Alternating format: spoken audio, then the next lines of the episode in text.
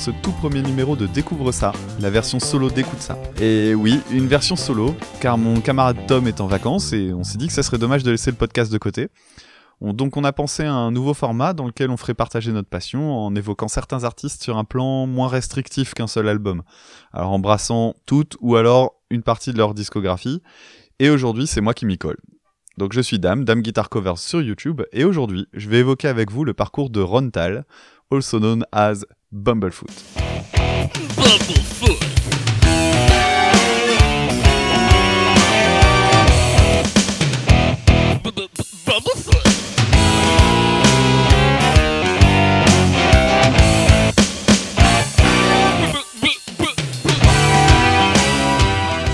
Tout d'abord, un petit point biographie. Alors, Bumblefoot ou Rontal est un guitariste new-yorkais. Après avoir été repéré par le label Shrapnel, il produira pour deux albums sous son vrai nom avant d'opter pour le pseudo Bumblefoot. Il est guitariste, mais également producteur et apparaît sur quelques-unes de ses productions pour d'autres artistes. Il a gagné en notoriété par sa participation au line-up de Guns N' Roses entre 2006 et 2014 avant de revenir à sa carrière solo. Son dernier album, Little Brother is Watching You, est sorti en 2015 et depuis il a intégré un nouveau groupe avec notamment Mike Portnoy, donc euh, ex-batteur de Dream Theater, un groupe qui s'appelle donc Sons of Apollo, en plus d'un autre projet qui s'appelle Art of Anarchy. Alors, ce petit point Wikipédia étant fait, un petit disclaimer avant de commencer. J'ai pas la science infuse et malgré de nombreuses lectures, je vais présenter la carrière de Bumblefoot à ma manière, avec évidemment un avis strictement personnel et autant prévenir, c'est mon guitariste et mon artiste solo préféré depuis une quinzaine d'années. Donc niveau objectivité, passez votre chemin. Commençons par le premier album, The Adventures of Bumblefoot, paru en 1995. Sorti pour le label Shrapnel, Adventures est un album instrumental, ou presque, qui tranche avec la scène shred classique. Commençons par parler de la couverture qui donne le ton. C'est un ensemble de petits dessins entassés qui représentent chacun des titres de l'album. Il faut préciser que ces titres, en fait, sont en réalité des noms de maladies animales, que Rontal a pioché dans la doc de sa compagne, qui à l'époque faisait des études vétérinaires. Et d'ailleurs, Bumblefoot, c'est le nom d'une infection sur les pattes de certains animaux. En français, ça s'appelle la pododermatite. C'est un nom très classe, vous en conviendrez. Alors peut-être qu'on pourrait l'utiliser maintenant, euh, quand il vient en France, on pourrait l'appeler pododermatite, ça pourrait être sympa. Alors pour en revenir à l'album, c'est un album vraiment barré. Et on est dans un univers assez proche de celui des Monty Python. Alors ça peut sembler bizarre de comparer de la musique, euh, surtout de l'instrumental, à de l'humour, mais il y a souvent des éléments vraiment décalés euh, qu'on retrouve dans les interviews de l'époque, dans les photos promo, et puis surtout euh, dans la musique en fait. Et je vous donne un petit exemple tout de suite avec les applaudissements qu'on entend sur le solo du titre qui s'appelle Blue Tang.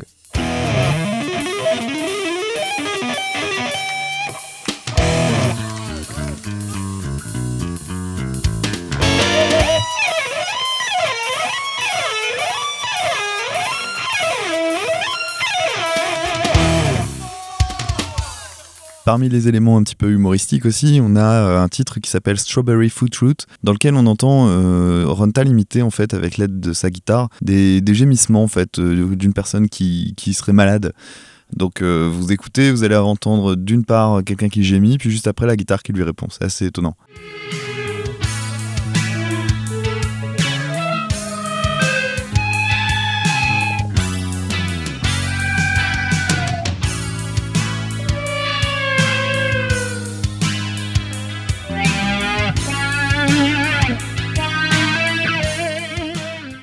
Techniquement, c'est assez dingue de voir arriver un musicien avec un style euh, vraiment aussi affirmé à seulement 26 ans. Il mélange dans cet album beaucoup d'influences, donc la fusion, qui est un style assez courant à l'époque avec des groupes comme Extreme. Donc un style de jeu très groovy avec un jeu de basse très élaboré qu'il a d'ailleurs enregistré lui-même. Je vous mets un petit extrait aussi d'un titre où on peut entendre cette basse là justement, donc sur un morceau qui s'appelle Q Fever.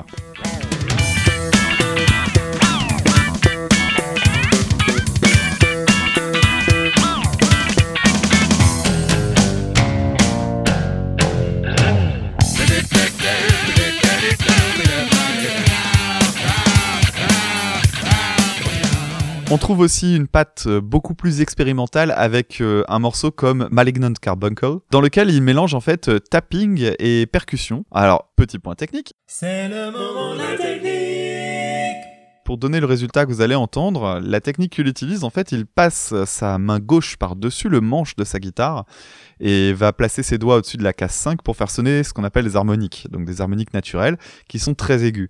Et le bruit de percussion qu'on entend juste après, vous allez entendre, ça, vous allez entendre la note puis suivie de et en fait, ce que vous entendez, c'est le fait, le son de son majeur et de son index euh, qui viennent frapper les cordes étouffées. Finalement, c'est une technique très inhabituelle et si ce n'est unique, pour un morceau vraiment à part musicalement sur l'album. Et en fait, c'est pas pour rien, c'est parce qu'en fait, ce titre-là avait été composé pour une démo technique. Donc, je vous fais écouter tout de suite ce que ça donne pour que vous ayez une idée plus précise.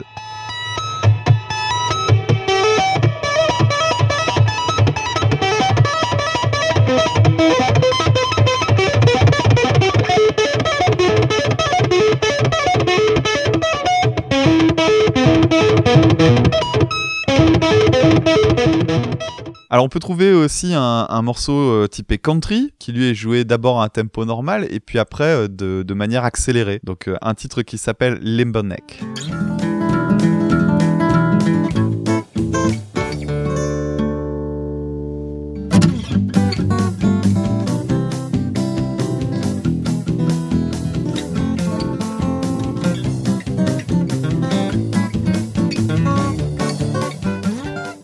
Continuer dans la variété de styles, je vais parler d'un autre morceau qui s'appelle Ek. Et, euh, qui est un titre beaucoup plus hispanisant. Alors ça rappellerait euh, d'une certaine manière une sorte de Carlos Santana euh, sous stéroïde. je vais vous passer un extrait qui débute par un, vraiment un pur pétage de plomb rythmique qui m'avait vraiment retourné la tête la première fois que j'avais entendu ça. C'était la première fois que j'entendais quelqu'un expérimenter de ce côté-là. Donc j'espère que vous découvrirez quelque chose de sympa pour les petits nouveaux. On écoute ça.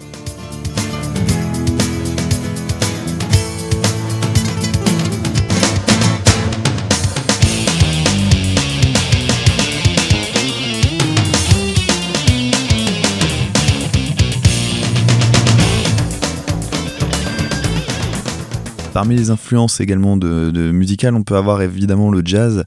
Euh, pour des riffs en fait surtout dans lesquels on va avoir du mal à déterminer une, tonalité particulière, des choses qui peuvent être euh, très dissonantes, euh, assez vraiment difficiles à cerner. Je vous mets donc un petit passage d'un titre dans lequel on entend ça, c'est le titre Strangles.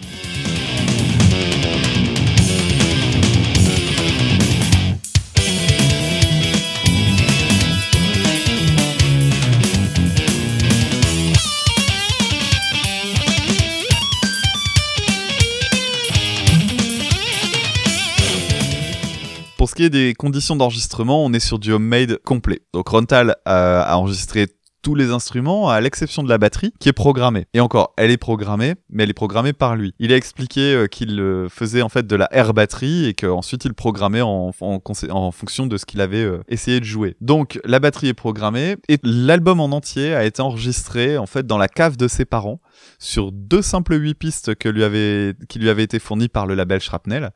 Et euh, petite anecdote amusante, euh, Rontal explique euh, sur le livre de partition de l'album que tout a été enregistré dans un climat de canicule et ça a été enregistré en fait entre deux déclenchements de climatiseurs. Donc vous imaginez, il est dans, un, dans une cave avec un climatiseur qui doit s'enclencher à intervalles réguliers et donc il devait attendre les pauses pour éviter les bruits parasites.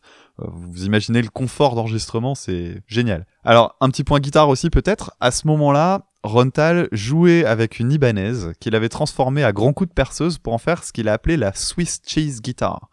Alors c'est une guitare qui ressemble à un gruyère. Voilà, des trous et euh, tout jaune. Il collectionnait à l'époque euh, les guitares euh, faites maison et il en possédait des très très étranges. Alors notamment, vous trouverez si vous cherchez un petit peu une guitare en forme de main, une guitare hybride avec deux manches, dont un qui est un demi-manche de basse et encore, je parlerai pas de la fameuse Bumblefoot de Vigier puisqu'il ne la possédait pas encore à ce moment-là.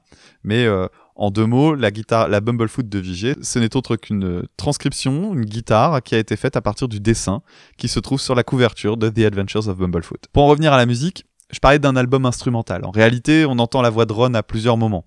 Euh, vous avez entendu au tout début du podcast donc euh, l'intro euh, Bumble Bumblefoot et euh, on l'entend également en intro d'une euh, de son poème qui est une piste cachée et aussi dans une deuxième ghost track en fait où on a une espèce de voix à l'hélium qui a été enregistrée quand il avait 17 ans et qui a été transformée. Et donc parlons-en de cette ghost track et, et de ce fameux poème. Alors, En fait, le poème, c'est une piste euh, très chaotique, mais dans laquelle on entend tout de même des motifs récurrents. En fait, c'est un, un, donc c'est une piste de guitare et c'est un poème que Ron aurait écrit et transposé dans un langage guitaristique. Personne s'est amusé à le, détailler, à essayer de le comprendre. Euh, Ron Tal lui-même disait que c'était quasiment impossible. Mais vous imaginez, ça peut être quelque chose du genre, euh, tiens, telle lettre, je vais la remplacer par telle note, etc., etc. Bref, je vous laisse profiter un petit extrait de, ce, de ce poème euh, Piste cachée, vous allez voir ce que ça donne.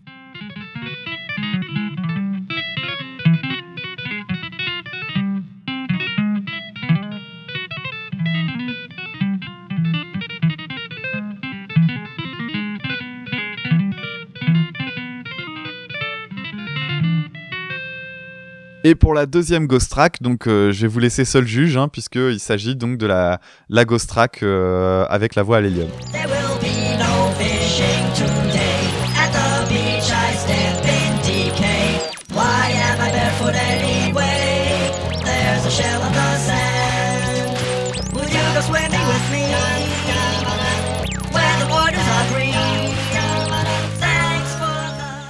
Donc euh, rien qu'avec ces extraits, je pense que vous avez compris le niveau de folie du gars. D'ailleurs, pour rester dans cette idée euh, d'originalité exacerbée, on l'a souvent comparé à ce moment-là à Frank Zappa.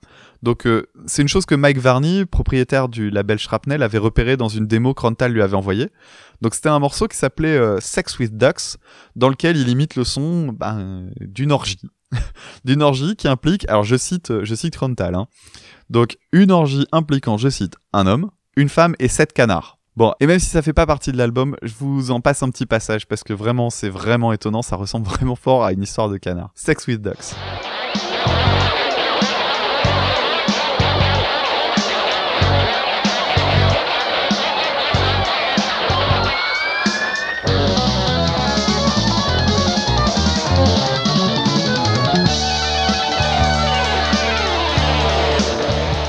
Rontal a depuis répondu que Zappa c'était pas vraiment une influence pour lui euh, puisqu'à ce moment-là il en écoutait pas vraiment euh, mais il comprenait la comparaison pour ce grain de folie. Alors côté influence par contre euh, j'ai déjà évoqué la fusion donc il écoutait beaucoup Rage Against the Machine par exemple et finalement assez peu de guitaristes orientés techniques en fait à l'exception de Van Halen et de Malmsteen.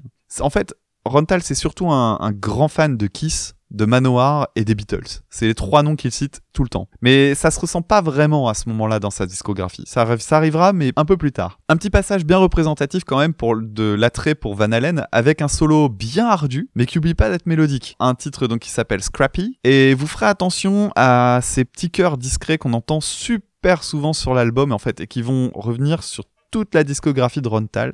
Il y a des, il chœurs sans arrêt.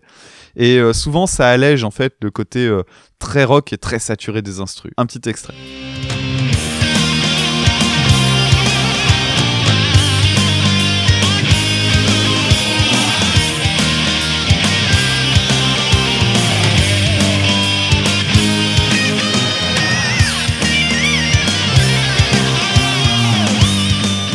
Alors maintenant que j'ai détaillé tout ça, je vais aborder les choses de façon plus personnelle. J'ai découvert Rontal par hasard, au début des années 2000, et à l'époque, il laissait pas mal de choses sur son site web, notamment des extraits, voire des titres entiers. Euh, il y avait quelques quelques personnes un peu un peu malades, euh, comme euh, Thomas Bressel. Alors Thomas Bressel, en fait, c'est un prof de guitare normand qui avait déjà commencé à disséquer certains de ses plans et qui en avait et qui avait mis en ligne donc des vidéos, des tablatures, des partitions. Alors de façon générale, Rontal a été extrêmement bien accueilli en France par un public euh, de niche, ça c'est clair, mais c'est un public extrêmement dévoué. Pour en revenir à mes débuts avec euh, Rontal, donc je l'ai découvert avec le second album Hermite, dont je parlerai la semaine prochaine, mais parmi les extraits, les tablatures d'Adventures Dispo à l'époque, il y avait un plan de dingue, mais qui m'avait parlé mais comme jamais, et il s'agit de ce riff que je vais vous faire écouter tout de suite d'un morceau qui s'appelle Orf.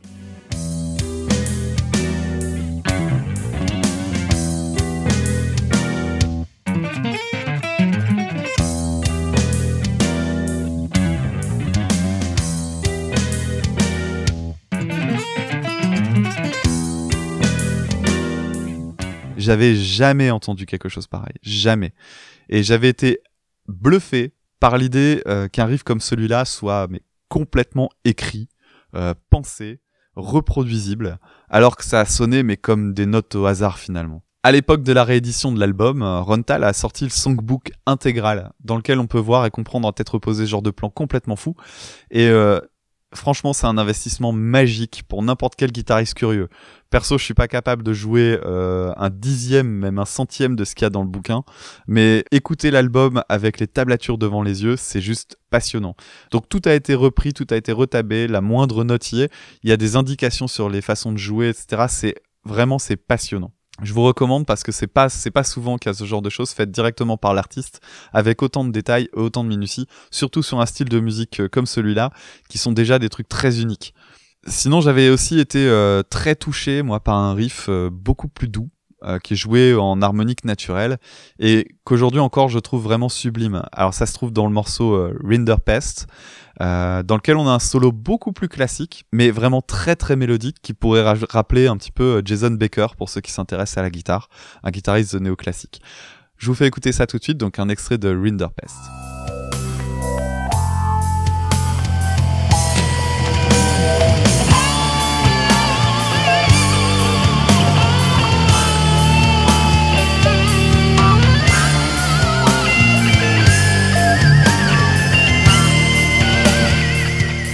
Alors on va déjà terminer l'épisode, mais euh, je ne peux pas le faire sans parler de la technique signature de Rontal. Et parce que oui, il a une technique signature, et elle émerge dès le premier album. En fait, comment je pourrais résumer ça? On pourrait dire que c'est du tapping en dehors du manche.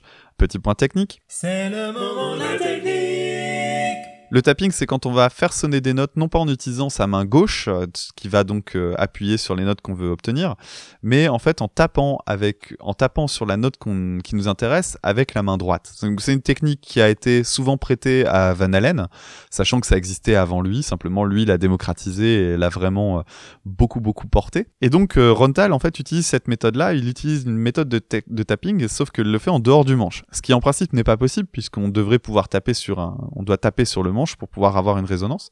Ce que fait Rontal, en fait, c'est qu'il va utiliser des outils qui vont euh, faire sonner la corde en tapant en près des micros. Euh, donc il faut un il faut un objet métallique pour ça. Donc au moment du premier album, alors ceux qui connaissent euh, Rontal penseront peut-être au dé à coudre, mais en fait à ce moment-là il l'utilisait pas encore. Et donc, euh, dans plusieurs interviews et aussi sur une vidéo où on le voit interpréter le morceau Sex with Ducks dont je parlais tout à l'heure, euh, en fait, on le voit utiliser une, une pile 9 volts, donc c'est espèce de pile rectangulaire, qui venait en fait taper ou frotter sur les cordes justement au-delà du manche. Et donc, pour illustrer ça, je vais vous faire écouter un petit passage du titre Fistulous Withers.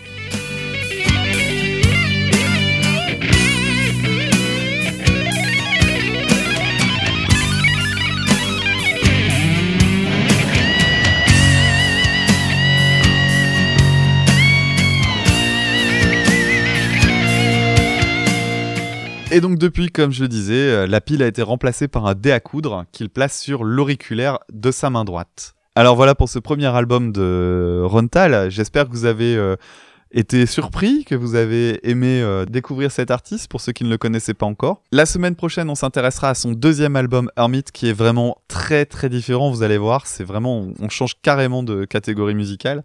D'ici là, vous pouvez nous retrouver comme d'habitude sur iTunes et vous pouvez éventuellement nous poser euh, quelques petites étoiles pour nous aider à améliorer notre référencement. Vous pouvez nous contacter sur écoutesapodcast.gmail.com ou alors sur Twitter écoute ça, e c o u t e du bas c a sans majuscule, sans accent, sans cédille. Vous pouvez vous rendre sur le blog, je y mettrai la vidéo dont je parlais avec Sex with et d'autres choses. Franchement, allez-y parce que vous allez voir des, des choses vraiment dingues euh, en termes de technique. Et vous allez surtout euh, faire la connaissance avec quelqu'un de très sympa parce que ça plaisante souvent dans les vidéos. C'est vraiment très cool. Et puis sinon, bah, bien entendu, euh, la meilleure façon de faire partager le podcast, ben, c'est de parler de nous autour de vous. Donc n'hésitez pas à partager l'épisode ou les épisodes précédents avec, euh, avec vos amis sur les réseaux sociaux, ça nous fera toujours fort plaisir. Et même si Tom n'est pas là, on va conclure de la même manière avec le mot de la fin. Finis ton pâté, lève ton gobelet en plastique.